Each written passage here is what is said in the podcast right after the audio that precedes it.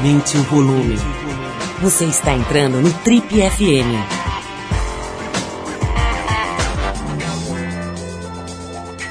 Oi, eu sou o Paulo Lima e a gente está começando agora mais um Trip FM, o programa de rádio da revista Trip. Já são mais de 30 anos no rádio brasileiro. E no programa de hoje a gente recebe o grande Gustavo Ziller. O Ziller é um cara comum, digamos assim, empresário, casado, com filhos, trabalho, contas para pagar e que em 2012, para recuperar a saúde e a boa forma física, preferiu deixar a calistenia e os treinos funcionais de lado e escalar os picos mais altos de cada continente. Empreendedor nato, ele transformou essa jornada em negócio e também num programa de televisão, os Sete Cumes, transmitido pelo canal Off. O Ziller vem contar aqui sobre essa aventura, mas também sobre negócio, sobre a vida pessoal, sobre as dificuldades né, que alguém que resolve empreender enfrenta nesse país. Ele é um dos pioneiros no Brasil na criação e desenvolvimento, por exemplo, de aplicativos para celular e tablets. Vai falar sobre comunicação, sobre disrupção, sobre saúde mental e física, um monte de coisa bem legal nesse papo aqui com o Gustavo Ziller, que acaba de lançar um livro muito interessante chamado Escalando Sonhos. A gente vai falar sobre tudo isso aqui no programa de hoje. Mas para abrir o programa a gente vai de Russo Passo Pulso e a faixa Sapato, música que tem participação da incrível Talma de Freitas e que está no disco Paraíso da Miragem, lançado pelo Passo Pulso no ano passado. Vamos lá!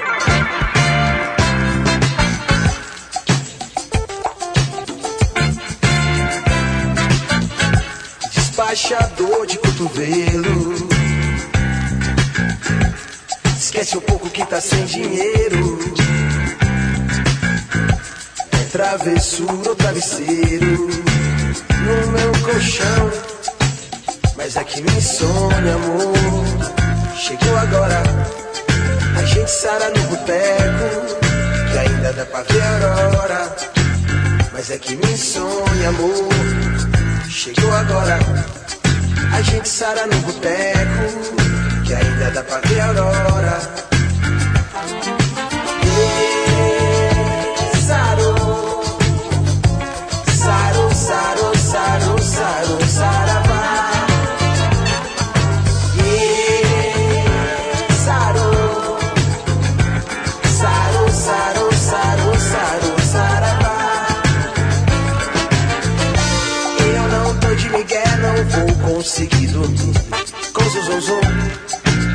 Batendo no meu peito. Onde nós dois somos um No mundo quase perfeito. Não esperava ver um dia você me esperando no mesmo lugar Onde nós dois somos um No mundo quase perfeito. Um zum zum zum Batendo no meu peito. Fez meu sapato sambar. Nós dois somos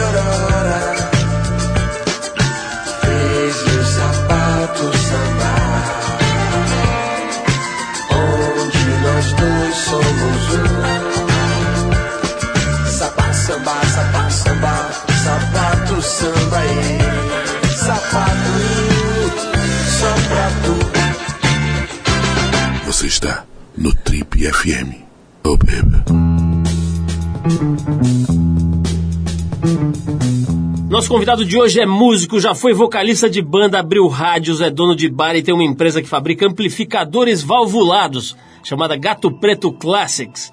Ele também é publicitário e é pioneiro no Brasil na criação de conteúdo mobile, além de ser fundador de uma empresa, a Horta, que chegou a ser a maior desenvolvedora de aplicativos para celulares no país e que foi adquirida em 2012 por uma grande empresa de comunicação. Inquieto por natureza, apesar de mineiro, ele se dedicou tanto ao trabalho que esqueceu da saúde. E no ano de 2012 teve um ligeiro piripaque enquanto dirigia ou tentava dirigir pelas entupidas artérias da cidade de São Paulo. Tomou bronca do cardiologista e, como bom empresário que é, decidiu que para colocar a saúde em dia ele tinha que ter uma meta. Optou por tentar chegar ao campo base do Annapurna, uma das montanhas que compõem a cordilheira do, dos Himalaias. Treinou muito, conquistou o objetivo e gostou da brincadeira. E como se não tivesse ocupações já suficientes na vida, ele decidiu que escalaria os famosos sete cumes.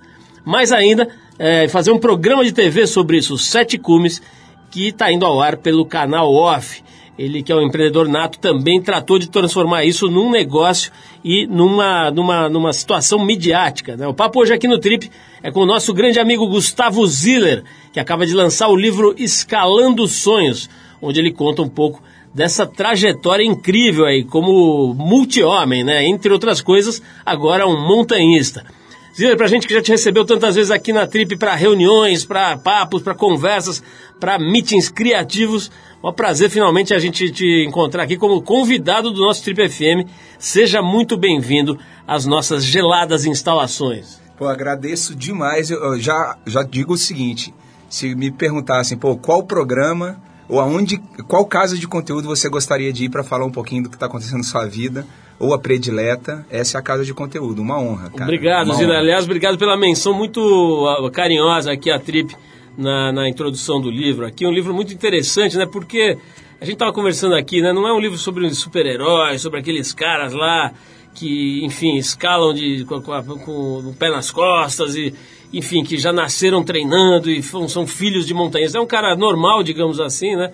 Aliás, que estava numa situação física ruim, de saúde e tudo, e de repente resolve dar uma virada radical na vida. Como é que foi exatamente esse problema de saúde que você teve, Zila? Eu tive. Hoje tem um nome bonito que é síndrome de burnout. Na hora que seu organismo, prevendo algo pior, tipo, apaga. Apaguei mesmo. Na Cidade de Jardim, aqui em São Paulo, estava subindo na Cidade de Jardim. Meu carro começou a bambear, um motorista de táxi o nome dele João, o nome do meu pai, inclusive, me salvou, cara. Literalmente, se não fosse esse cara, eu poderia ter desmaiado no trânsito e acontecido algo mais grave, né? Uh, aí ele me levou pro, pro hospital, avisei minha mulher e tal, e lá eu já estava apagado. Quando eu acordei, eu já tinha aquela batalha, né, um monte de exame, tudo errado, uma puta de uma zona. E os caras falaram, cara, isso aí chama síndrome de burnout. Você teve um lock-up aí do seu organismo para você, sei lá, não ter um AVC ou alguma coisa assim tomei um baita susto, né? Você tava com um sobrepeso considerável, né? Tá, eu pesava 106 quilos nessa época, eu tenho 1,75, é alto, assim, não era aquele, aquele sobrepeso que você bate o olho e fala, porra, esse cara é, sabe, obeso mesmo e tal, mas era tudo muito diferente, muito cheio e, e, e é perigoso essa hora, porque você acha que você tá bem. Eu achava que eu tava bem, saca? Eu tinha essa sensação, pô, tô bem, tô sossegado, não tem, não tem erro. Esse é o, momento mais crítico aí quando você está passando por uma fase que é, pô, você está emocionalmente afetado, tava, é, enfim, trabalho tá legal, mas não tá tão legal assim, e as outras coisas vão acumulando, aí é quando você acha que as coisas estão legais que não tá, né? Zila, outro dia estava lendo aí, vendo coisas na, na, na mídia, sobre a descoberta de alguns tecidos novos, de alguns vãos no cérebro, que tem ligação com o sistema, acho que é linfático, enfim. É, é, em resumo, a ciência está começando a comprovar de que há ligação entre o cérebro e todo o sistema de defesa do organismo, no sistema imunológico. É né? uma coisa que já se desconfia há muitos anos, as, as, as, filosofias místicas, as religiões já pensam dessa forma há muito tempo, mas agora parece que a ciência está provando que, de fato, as pessoas é, somatizam né, aquilo que elas têm é, no pensamento, na alma, no, enfim, no, no interior ali da, do ser, né? Como é que estava você nessa época, cara? Seu, seu aspecto psicológico, profissional, familiar? Cara, minha mulher fala uma coisa legal, que ela acha que eu estava mais triste do que estressado. E acho que a tristeza é uma coisa que a gente tem que afastar da nossa vida, Paulo. Porra, cara, uma pessoa triste é uma pessoa que precisa de ajuda, sabe? Que isso não, não dá pra, não dá para ser uma característica de ninguém. Por que, que você acha que você tava assim, cara? É, eu sou um cara que faz coisas, cara. Faz coisas. Eu, e eu tava num momento ali que eu tava meio que no, no, no platô. Sabe, a empresa estava indo bem, algumas decisões, a empresa já tinha sido adquirida, algumas decisões, elas, é, aí começa aquela história, né? Você começa a não concordar com uma série de coisas, você já não tem mais o controle da situação. Eu fui o sócio que ficou para fazer a integração. Somado isso, pô, meu pai se separou, meu avô faleceu, minha outra. Foi tudo assim, muita coisa acontecendo ao mesmo tempo, né? E aí eu comecei a entrar numa, numa espiral de tristeza, eu acho, assim, e concordo com ela vendo de fora hoje. E, meu, acho que você tem toda a razão. A cabeça, ela manda mesmo um monte de coisa. Que é um exemplo interessante. Eu fiz agora, acabei de chegar do Kilimanjaro, que foi meu segundo cume, e eu machuquei o tornozelo. Chegando aqui, eu fiz uma ressonância magnética e realmente machuquei. Tive quase que uma tendinite mais aguda. Na terceira noite, eu estava com muita dor no tornozelo. No dia do ataque, o Máximo, que é o alpinista profissional. Só para explicar, não é ataque do coração, ataque é quando você vai para o alto pro... da montanha. Perfeito. Na hora que você vai, no dia que você vai chegar no topo dessa montanha, tá chama de ataque. Gordura, é, tá falando, na hora do ataque. Manda uma ambulância para a tribo que o cara tá tendo um infarto. Mas no, nesse dia, o, o, alpinista que vai comigo, que é da minha equipe, que é profissional, falou: Eu, é, vou te dar um remédio, é, vamos enfaixar seu pé porque esse remédio aqui não fala com o Dr. Haroldo, que é o chefe da sua equipe, porque esse remédio é proibido.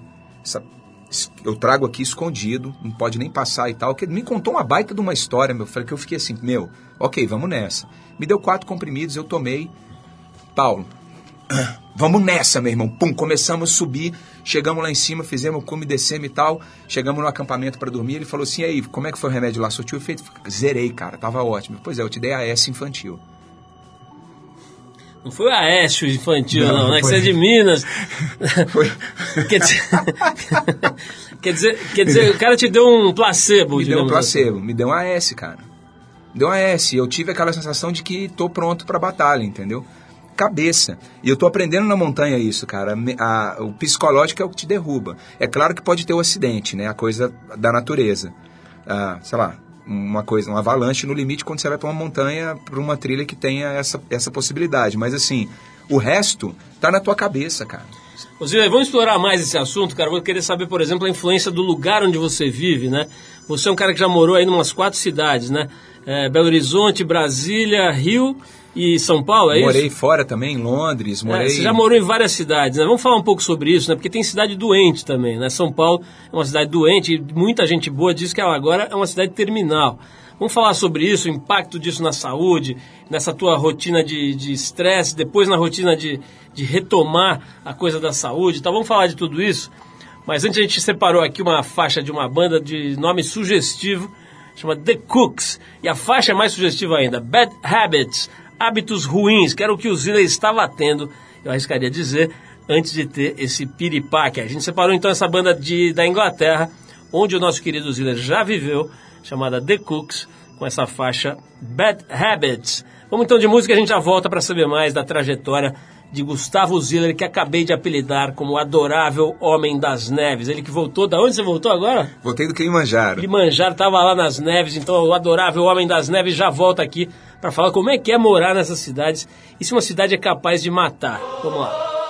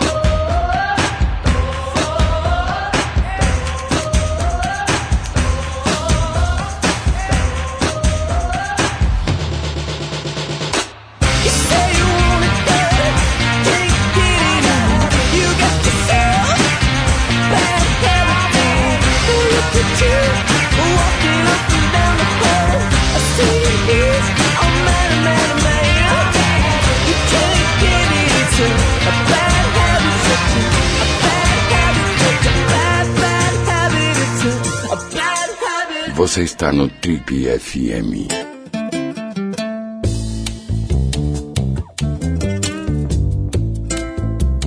Estamos de volta hoje batendo papo com o nosso convidado Gustavo Zilla. Ele tem 41 anos, difícil até dizer o que ele é, né, cara? É tudo, é músico, já foi vocalista de banda, abriu várias rádios, várias estações de rádios importantes.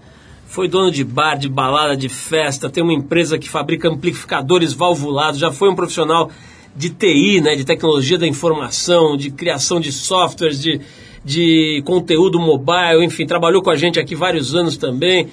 É, e agora, nos últimos anos, resolveu se dedicar de maneira bastante séria a escalar montanhas. A gente estava falando sobre a questão do ambiente, né, da cidade, cara, desses tecidos urbanos que em alguns casos vão apodrecendo, né? Muita gente boa, né? A gente, tem, a gente conversou recentemente aqui com o Paulo Saldiva, que é um médico da USP que se dedica a estudar os efeitos do progresso sobre a saúde humana. Progresso entre várias aspas, né? E, e ele estava dizendo para nós que o ar de São Paulo, por exemplo, ele está matando de verdade, né? Ele está gerando uma legião de pessoas com câncer de pulmão que nunca fumaram, por exemplo, que é um, um dado novo aí nas estatísticas, né?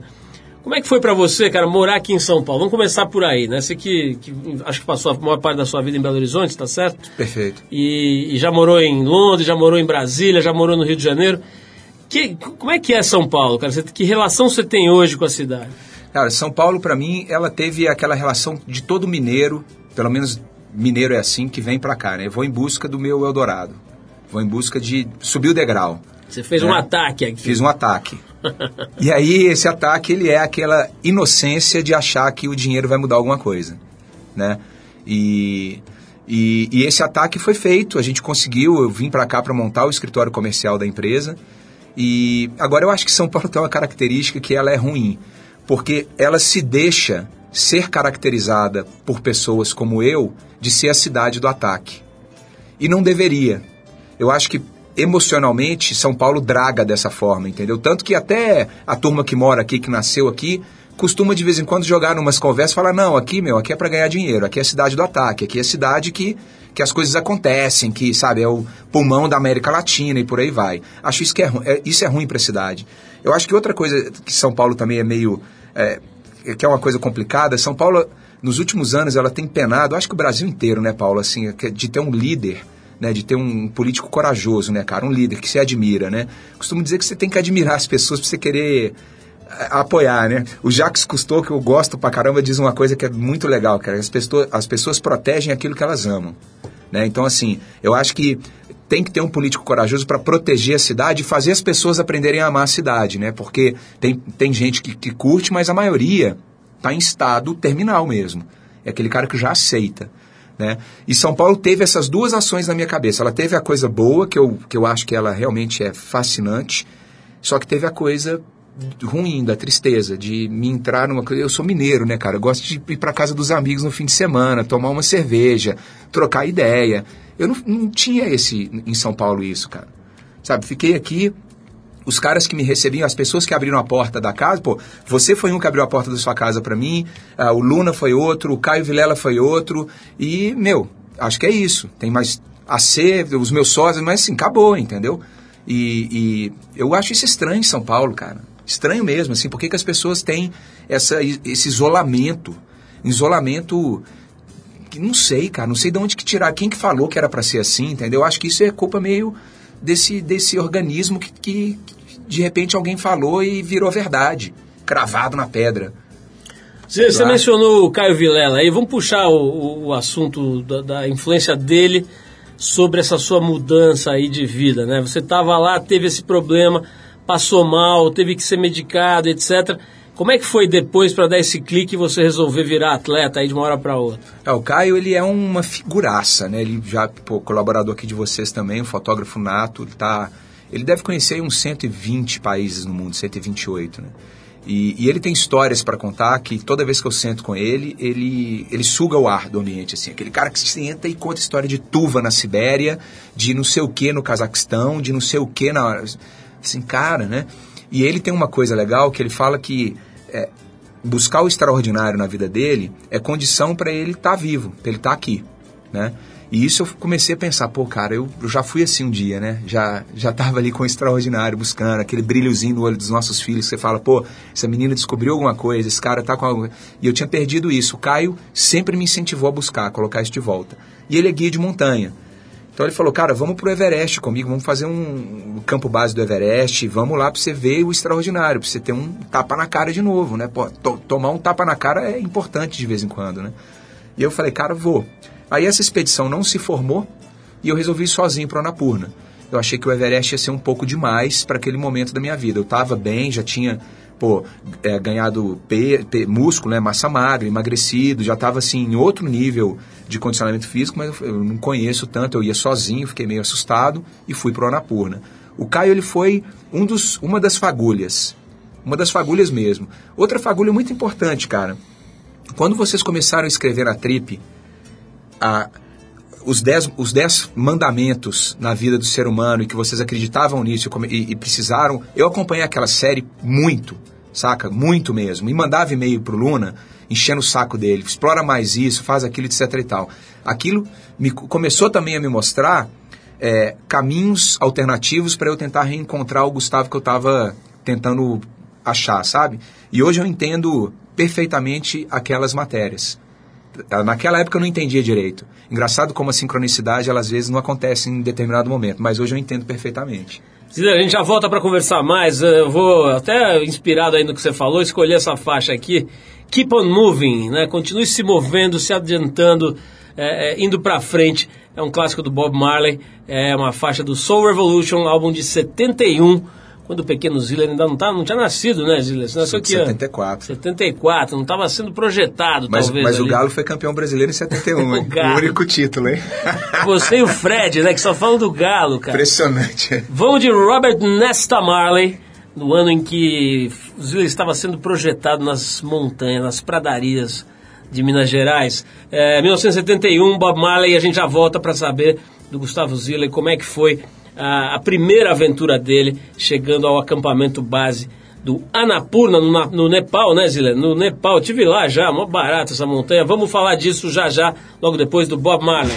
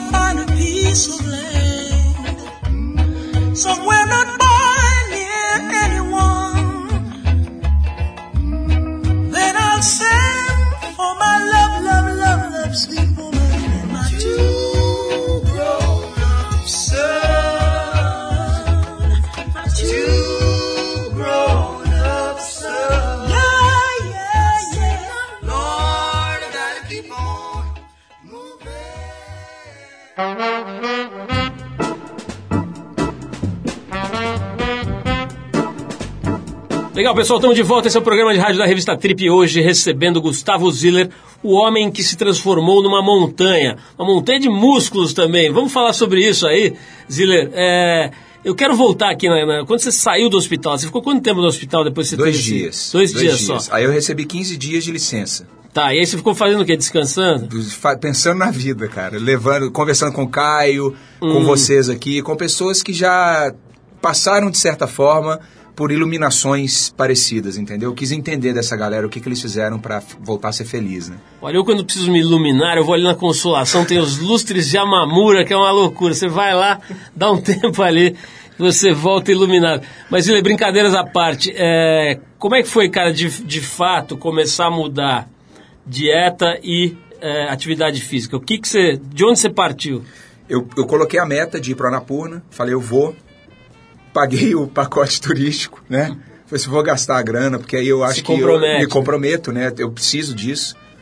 E aí eu falei, cara, agora eu preciso treinar. Eu tenho sete meses, do dia que eu saí do hospital até o dia do pé da montanha, para reverter o quadro. E aí comecei a me dedicar ao assunto. Eu sou meio compulsivo, né? Obsessivo, assim, de querer aprender as coisas. Li pra caramba de tudo. Fiz curso de primeiros socorros, curso de fotografia. Conversei com gente pra caramba. Fui começar a entender o que é o montanhismo de verdade, apesar de eu ter tido uma pequena experiência lá quando servi exército e tal. Então, isso virou a minha vida, assim. E, obviamente, quando você tem um, um momento que você se dedica a alguma coisa muito forte, você as outras coisas que não estavam tão legais na sua vida, você começa a deixar de lado mesmo. Isso aconteceu com, com o meu dia a dia na empresa. Já não estava legal, a gente já estava ali percebendo que a empresa ia precisar de um turnaround, os caras que tinham comprado tinham ideias muito firmes, eu acho que corretas, porque você tem que ter convicção no que você acredita, né? Aí eu comecei a me dedicar para uma coisa e a outra ficou um pouco largada, que culminou com a minha saída da empresa. Quando eu saí da empresa, foi logo depois que eu voltei do, do trekking, aí foi quando a sincronicidade aconteceu. Assim, eu voltei do campo base Dona Purna, saí da empresa, quis voltar para Belo Horizonte, quis é, ter um projeto novo relacionado com montanha, quis voltar a produzir conteúdo, que eu acho que quando você me conheceu, você lembra que eu era um cara, que eu acho que era o que eu sou hoje, né? Feliz pra caramba em produzir as coisas que eu gostava. E aí voltei, voltei a entrar no trilho, assim, uma coisa foi puxando a outra. Ziller, falemos de uma das coisas mais importantes na sua história, que é a santa que aguenta você, que é a Paty, né? Você achou uma santa, né, cara? Porque ninguém aguentaria você mais de seis meses, né, cara? Porque você, tá, você muda tudo e, e vai morar não sei onde, depois faz rádio, aí sai da rádio, faz uma empresa de software, aí você sai do software e faz uma empresa de coisa de válvula. Você é louco, né, cara? Então, fale-me da santa que está na sua casa no altar. Tenho 26 anos, eu acordo todo dia, vou pra frente do altar, ajoelho, rezo pra Buda, pra Alá, pra Deus, pra todo mundo. Eu tenho que acertar tiro pra tudo quanto Por é lado. exemplo, cara, o dia que você falou assim, olha, estou com uma ideia incrível, farei uma fábrica de amplificadores valvulados. A mulher, uma mulher normal, cara, teria te socado de mão fechada, né? É, puta explosão de digital, de não sei o quê. Você sai desse mundo e vai fazer amplificadores artesanais de válvula, um negócio que nem na Santa Ifigênia tem. Quer dizer, a mulher normal teria te matado, né? Ô Paulo, olha só, eu tô há 26 anos com ela, cara, e tem uma coisa que eu acredito hoje e acho que ela que é a, a figura que me provou isso. Você não fica junto com uma pessoa por causa de amor, cara. Não é amor, é admiração. É admiração. E eu acho que a forma de eu encantar e, sabe, e, e ser admirado por ela e vice-versa tem um pouquinho dessa fórmula de inventar essas modas e mover a família para outro lugar, né? Eu espero não perder isso mais, porque em São Paulo fez esse mal para mim. Em São Paulo eu perdi essa capacidade O que, de que aconteceu? Porque tem uma coisa que acontece muito com gente daqui, e principalmente com quem a gente vem de fora, que é se deslumbrar com o que eles imaginam que seja né, a sociedade paulistana, a grana e tal, que Na verdade, quem é daqui mesmo sabe que isso não existe. Mas, mas todo mundo, inclusive gente daqui, acaba acreditando um pouco nessa lenda, né? Rolou isso um pouco com vocês? Rolou, total. Quando eu, quando eu cheguei aqui, eu cheguei com essa, buscando esse Eldorado aí que eu te falei. Total, total. No- o, o livro está escrito aí, é transparente. Eu fiquei 23 meses sem receber prolabore. Né? Meus meninos estudaram na escola das suas meninas também, eu fiquei um ano sem pagar a escola. Sentei lá com a diretora, a diretora foi companheira, falando, eu entendi seu ponto, você é um empreendedor, é startup, não sei o que, o caramba, mas no final do meio do ano eu quero meu chequinho, entendeu? No final do ano você deixa o pagamento aí. Então, é, doeu pra caramba, né? Em busca do Eldorado, em busca de, do significado que você acabou de descrever, mas, meu, não é isso, né? Não é Porque o isso. Dourado de São Paulo não sobrou nem o supermercado, Sobrou né, cara? nada, cara. Sobrou nada. Mas, Situação. Ô Ziller, é, eu não consegui é, saber ainda uma coisa, cara. A, a tua rotina física, né? Porque antes era completamente sedentário. né? Completamente sedentário. Só trabalhava. Só trabalhava. Outro dia, esses dias eu vi um depoimento de um cara com 96 anos falando assim: qual a sua atividade física? A minha atividade física é carregar caixão dos caras que faziam muita coisa, muito esporte e tal da minha geração. É só esse exercício que eu tenho feito nesses 96 anos. Você era mais ou menos assim, né? Você não fazia nada. Nada. E aí, o que, que você começou a fazer? Aí o, o treinamento pro Anapurna foi um treinamento gradual. Treinamento, pô, voltei, literalmente gradual. Comecei a andar em esteira, 5 minutos, depois 10, depois 30, tal. No final tava correndo 20 quilômetros. Mas foi gradual. Agora pro Quanto sete, tempo do zero aos 20 quilômetros? mais sete meses. Na última semana eu consegui fazer uma meia maratona. Ah, agora, pro, Ana, pro, pro Sete Cumes, aí não, aí eu tenho uma equipe, Paulo, de 11 pessoas, com o líder da equipe, por exemplo, é o cara que, que toma conta dos, dos atletas do Minas Tênis Clube, lá que estão indo para as Olimpíadas, né? E aí é um treinamento mais cascudo. Sério? Né? Mais sério. Eu treino duas vezes por dia. Quando eu estou em viagem, esse treinamento é adaptado. E ele é basicamente treinamento de resistência cardiovascular, né? Aí é triatlon, ou mui- andar muito também com a mochila no, no- de- com peso 18 quilos. E aí eu saio andando igual um ermitão aí, Gandalf, pelas ruas de São Paulo e, e do Brasil. E, e o treinamento funcional, que é o mais funcional, que aí tem a parte de musculação clássica, que todo mundo conhece, e a parte não clássica, que é repetir os movimentos da montanha, junto com, com uma série de, de exercícios que eu faço. E as duas partes mais importantes, que é o fortalecimento da mente, que é medita- meditação e yoga, que é, é importante para o montanhismo, senão te derruba. O, o psicológico te tira da montanha. Como é que você está bancando isso tudo aí, Ziller? Comecei com a- pedindo permissão para a Paty. Falei assim, ó, tem uma ideia, tô com uma ideia aí. E hoje a gente conseguiu che- chegar no equilíbrio. Eu tô na segunda montanha, eu tenho um parceirão que é o Off, e começou a chegar outros parceiros na, na, para o Sete Cumes, né? O off que não é aquele repelente, é o canal que é o de canal televisão, off, né? canal de televisão. Ah, ele é o, é o responsável pelo conteúdo audiovisual e pelas expedições. A gente tem um- uma fornecedora de equipamento que está me ajudando pra caramba, que é parceira da Trip também, que é a North Face. A gente, pô, aí vai, né? É, é, rastreamento por satélite, pedido de socorro. A gente está usando um equipamento que chama Spot, Paulo, que é legal demais, pô. Se eu tiver um acidente na montanha, esse equipamento tem um botãozinho de SOS, meu, que é SOS mesmo. Baixa a SWAT lá para entender o que está acontecendo, entendeu? Vem o Van Damme vem ali. o Van Damme, com o Schwarzenegger todo lá para resgatar, né? E aí começou a acontecer, cara. Eu acho que tudo que você faz com carinho, chega uma hora que vira a chave. Né? E o Sete Cumes foi até rápido. Estamos no segundo e já está já tá equilibrado.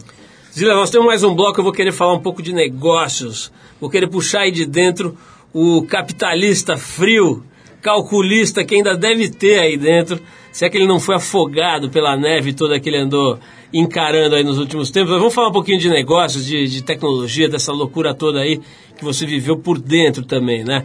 É, antes disso, a gente vai tocar mais uma música. A gente separou aqui o Blind Melon. A faixa chama-se No Rain, do disco que tem o nome da banda, Blind Melon, lançado em 92. Depois dessa música, a gente volta com Gustavo Ziller, meio homem, meio montanha.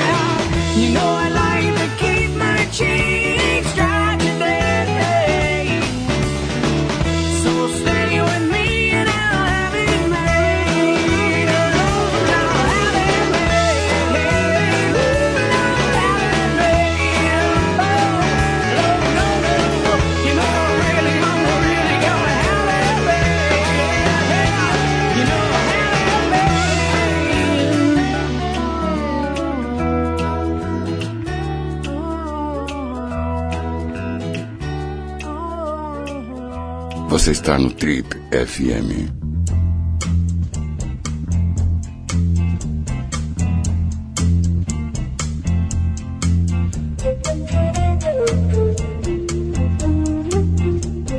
Ok, estamos de volta. Se você perdeu a primeira parte da entrevista com Gustavo Ziller, não se desespere, vá até o trip.com.br, que lá tem todas as entrevistas do Trip FM nos últimos 14, sei lá, muitos anos, e você baixa e ouve onde quiser, a hora que quiser, fazendo o que quiser, fazendo os seus exercícios funcionais, por exemplo, né? Como o Ziller deve estar fazendo agora, que está na moda, negócio de exercícios funcionais, que basicamente é reproduzir movimentos da vida real, né? É, natural. Ô, Ziller, é, vamos falar um pouquinho, cara, da- do, do, do, do- do campo profissional, né? Você está fazendo esses... Eu brinquei aqui dos, dos é, amplificadores valvulados. Como é que é, cara? Você está vendo isso como um business que tem potencial, que tem campo? É mais uma, uma curtição para ficar perto da música? O que, que é esse projeto? Começou como curtição perto da música e hoje eu vi que tem, tem, tem projeto, tem coisa, tem leite ali, tem. E aí a gente está começando a preparar a fábrica para levar para fora. Acho que esse mercado aqui no Brasil ele é um mercado que tem um número, esse número a gente atinge rápido, mas lá fora não, lá fora ele vai. E isso aconteceu também de forma natural, cara. Assim, Lúcio Maia da Nação Zumbi começou a usar o Ampli, Júnior Tolstói começou a, ajudar, a usar o Ampli, que é do Lenine. Ah, putz, André, André Kisser tem um Ampli na casa dele. Daí o Ben Harper tocou no Ampli e pirou. O Billy Graziadei do Biohazard tem um Ampli no estúdio dele, tá gravando um monte de banda. Então a coisa começou a se espalhar e a gente viu que tinha ah, campo pra gente resgatar, que é uma coisa que está acontecendo muito, principalmente nos Estados Unidos, né, cara? Eles estão resgatando essa, essa parte analógica da vida que é importante perder, o tanto que isso justifica, por exemplo, a queda de venda de MP3, né? O MP3 está diminuindo pra caramba a venda, crescendo o streaming e o vinil, e o CD morreu né, por causa desse, eu acho que dessa volta mesmo, as coisas que, que, que te trazem prazer, que você manuseia e tal, né. Eu quis lançar o livro impresso, apesar de eu vir da tecnologia e ter o livro digital também, né, se o cara hoje digita lá Apple Store, o Android, o, o, o Kindle, vai achar meu livro, mas o livro impresso eu acho importante para registrar, sabe, para deixar um recado, para o meu filho pegar e, e, sabe, pô, e, e por aí vai. Essa parte da vida, eu tô, é parte que eu resgatei com a Gato Preto. E agora a gente está nesse projeto de ter. Eu não sou executivo da companhia, não, Paulo. Eu sou. Eu tô ali meio que conselho, entre aspas, que é uma empresa pequena, né, ainda. A gente vende 40, 40 amplificadores por mês. Mas eu estou fazendo ali a mentoria, vamos dizer assim, e os moleques estão. Tão, assim, tá, tá bonito, vai ficar legal. Brasília, você é um cara que está fazendo coisa analógica, mas foi meio que um pioneiro aí desse universo digital, né? Eu lembro que a gente fez aí conteúdo para para celular, pô, que ano foi aquilo que a gente fez 2000, juntos? 99, 2000. né? 99 e 2000, né? Já tem 15 anos aí que a gente estava fazendo conteúdo mobile lá para como é que chama? Telemix celular, Telemix né? celular, enfim. Você estava antes dessas coisas. Estou vendo aqui na tua na tua biografia, né? Em 95, três anos antes da fundação do Google e 10 anos antes do YouTube, você foi estudar streaming de música lá em Londres, né? Como é que é? Você tem mesmo essa, essas sacadas antes? Você por que, que você tem esse, esse- essa antena aí? Eu acho que é curiosidade, cara. É a vontade de ir lá e dar a cara a tapa pra aprender alguma coisa. A gente tava falando um pouco disso aqui nos bastidores também, né? O cara que não fecha a porta, o cara que entra e que coloca o sim na frente do não, ele, ele tá mais suscetível a conhecer pessoas incríveis, aí outras portas são abertas, aí você vai e vai, entendeu? Na minha época, eu lembro direitinho, quando eu tranquei faculdade para ir para fora, os meus amigos de faculdade, alguns deles, falaram, você é louco. Você não vai formar agora? Como assim? Mercado de trabalho e tal, sabe? E, e hoje eu vejo tanto que foi importante, cara, eu ter trancado aquilo e ter ido para fora para tomar tapa na cara lá e viver o extraordinário momento, né? Eu acho que essa característica também é importante, assim, cara, não perder a curiosidade e começar a correr atrás disso para você cada vez ter mais portas abertas, né? Ô Zília, depois de ter trabalhado tanto aí nessa explosão do celular, do digital, do mobile e tal, encheu o saco um pouco, né? Quer dizer, acho que é emblemático essa história de você fazer uma coisa antiga, analógica, amplificador de válvula. O que você acha? Está tendo uma saturação já, na tua opinião? Eu acho que está começando a ter. A, a galera começou a pensar diferente. Eu acho que antes tudo acontecia sem você dizer porquê, até mesmo perguntar. É, falando aí da corrida do ouro, né, do, do Eldorado aí que não existe mais, mas teve uma época que todo mundo queria ter aplicativo para celular, lembra disso? Era assim, era quase condição. O cara que tinha uma loja de pneu da esquina, pô, quero ter uma. Mas, meu, pneu, você vende pneu, cara, que aplicativo de celular? Você é louco, né? Então, eu acho que agora, esse- essa fase agora tá de, de, de- A turma começou a pensar ao invés de. E eu acho isso importante. E, e esse é um momento onde eu acho que a tecnologia vai começar a, vai, vai começar a atuar na vida do cidadão como poder. Né? Esse, esse, essa crise aí entre Uber e taxista, no fundo, no fundo, não tem nada a ver com dinheiro, com, com taxista, né? Tem a ver com poder, cara. A gente está transferindo o poder do, do Estado, do sindicato, do- da corrupção, do status quo, de tudo que a gente pode dar um nome e transferindo para o cidadão. Essa transferência de poder que é o que está deixando o nego maluco. Essa, essa briga específica, que onde você acha que ela vai terminar? A gente viu cenas essa semana aí no noticiário de TV, de, de motorista de, de Uber sendo agredido fisicamente e tal. É, vimos também o presidente do CAD né, se manifestando a favor, quer dizer, questionando essa, essa, esse, essa, esse veto ao Uber. Como é que é a tua opinião? Onde essa briga vai dar? Eu, te, eu tenho opinião mais filosófica, que é a fase da vida que eu tô mesmo, que eu acho que é, não tem como você quebrar o, o, o caminho do disruptivo. Estamos num dojão sem freio, vamos bater. Ou a gente se prepara para trombada, ou a gente vai, vai, vai se estrepar. Os taxistas tão, não querem se preparar para trombada. E eu acho assim, Paulo, o defeito do, do Brasil, dos nossos legisladores, é o defeito do, da- do tal que eu te falei, do líder corajoso. Para mim, é o táxi que tem que migrar para uma legislação Uber, e não o contrário. Porque o Uber já quebrou, cara. O Uber, o Uber já padronizou, já mostrou que tem como você fazer de um jeito mais simples, fácil. E- então, só que aí tá todo mundo querendo que o Uber se adeque. Não vai dar certo, isso vai dar, vai dar errado, vai dar merda. O que tem que fazer é, vamos adequar o táxi para ele conseguir competir com o Uber. Não é, não é o inverso. Parece que foi o pessoal daquele o sensacionalista que falou, né? Que agora o próximo movimento vai ser dos datilógrafos contra o e-mail, né? né? ou, ou então os donos de concessão de rádio contra o Trip FM na, na web. É. Tá louco? Não existe isso. Explica pra quem não tem a menor ideia do que é, é, subir uma montanha dessa, cara. Qual é o nível de dificuldade, por exemplo, de, de subir o Aconcagua? É um negócio bem difícil, mas não é uma coisa que exige que, o- que o cara seja profissional, top e tal. Como é que é o nível de dificuldade? O- não, você não precisa ser profissional e é possível.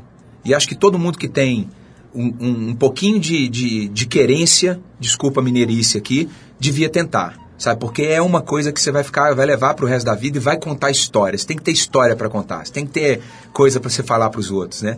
O Aconcagua, Paulo, especificamente o que te derruba lá é a altitude. E a cabeça, né? Psicológico sempre. A altitude vai te derrubar se você passar mal. eh, e o psicológico. Vou te dar um exemplo da, da altitude. O cinegrafista que vai comigo, que é o Gabriel, ele tem 26 anos e é montanhista aqui no Brasil. Serra da Mantiqueira, Marins, Travessia, eh, Tabuleiro, enfim, todo, já fez isso tudo. Lá ele passou muito mal, muito mal mesmo. Teve dores de cabeça agudas, teve diarreia e tal, e a gente tratou ele muito para ele conseguir chegar lá em cima. Quase desistiu algumas vezes. Outro exemplo do psicológico. A gente chegando no cume do Aconcagua, tem uma região que chama Canaleta. E a gente soube, dois dias antes desse ataque, no ataque ao cume, que um polonês tinha falecido lá em cima de ataque cardíaco. E o, o líder da nossa expedição chegou pra gente e falou assim: é muito provável que a gente passe por ele, o resgate dele, na canaleta. Não vai ser uma cena agradável. Cara, não deu outra. A gente chegou na canaleta, que tem 80 metros de distância pro cume, e a polícia de montanha estava descendo o cara. Tava eu, a Ive, que é uma menina que foi com a gente, o Gabriel e o Máximo, que é o, o, o alpinista profissional. A Ive começou a chorar na hora. O Gabriel ficou assim: o que, que eu faço aqui? E eu olhei aquela cena e falei: cara, eu não vou continuar nessa porra, eu vou descer. E aí foi a cabeça, a cabeça começando a te falar: desce, desce, desce, que você vai. Não é um, e foi um momento dramático assim. O Máximo falou: não, vocês estão bem, Vocês não estão com edema pulmonar, vocês não estão com princípio de edema, vocês não, a oxigenação tá boa, tá todo mundo falando bem, ninguém tá virando o olho aqui, vamos embora. Ele mandou a gente tirar a mochila para dar aquela sensação de conforto. A gente reaprumou assim e conseguimos chegar no cume. Mas ali era um momento que a gente podia ter desistido. Esses 80 metros levou quanto tempo? A gente levou duas horas para 80 metros. Para atravessar um campo de futebol, menos que um campo de futebol que tem 100, né?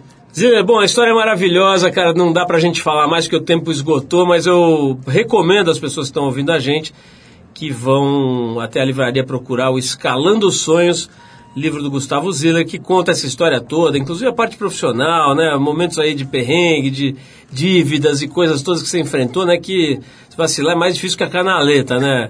Ziller, fala aí. Não tenha dúvida. E o livro é da editora Tuva e acabou de ser lançado, está sendo lançado na verdade, né? Você tem lançamento em outras cidades agora, Tem, né? a gente vai. Tem Campinas, tem Rio dia 24, Curitiba, Brasília. E tá também na internet, como você falou agora há pouco. Tá né? na internet. Só procurar Escalando Sonhos que acha o impresso e o digital. E também o programa de televisão no canal off, né, Ziller? Isso. E inédito em agosto.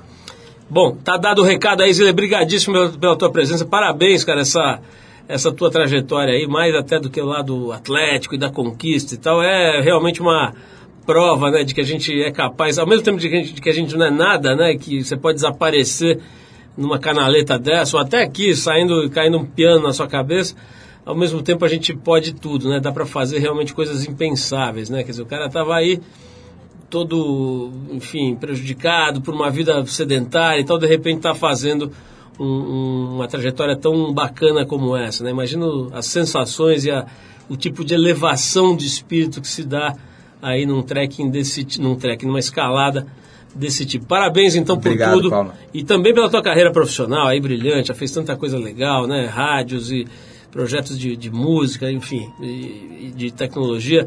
Parabéns por tudo. A gente vai encerrar o papo com o Gustavo Ziller aqui com o Marvin Gaye e a clássica Ain't No Mountain High Enough, né? Vamos fazer aqui esse trocadilho irresistível desse nome da, da- da- des- dessa faixa, né? Que é brilhante do Marvin Gaye. A gente sempre fala aqui, né? Porque é um negócio muito marcante, né? O Marvin Gaye foi assassinado pelo próprio pai. Negócio casca grossa, acho que é facada, inclusive, né? Ah, não, foi, foi tiro.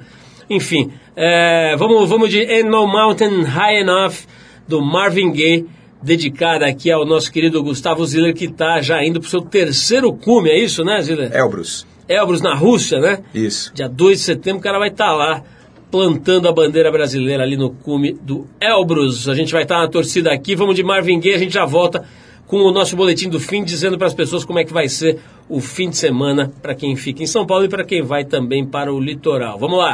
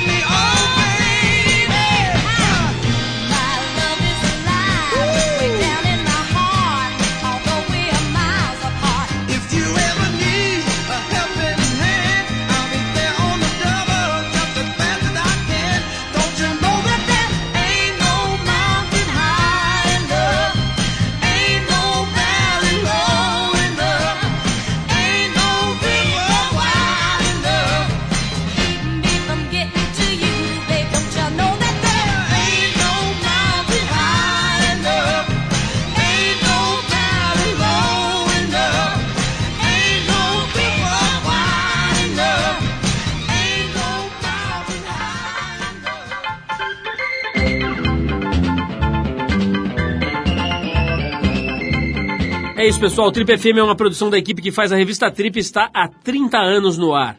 Apresentação de Paulo Lima, produção e edição de Alexandre Potashev. Para quem perdeu o programa de hoje, quer escutar de novo ou quer conhecer melhor o nosso trabalho, é só ir no trip.com.br. Lá você vai encontrar um arquivo com centenas de entrevistas feitas por nós aqui nos últimos 14 anos. E vai poder baixar essas entrevistas para escutar a hora que quiser e onde quiser. Ou você pode assistir a vários dos conteúdos produzidos pela Trip lá no YouTube. É só acessar youtube.com/trip. Na semana que vem a gente volta nesse mesmo horário com mais um Trip FM. Um abração e até a próxima.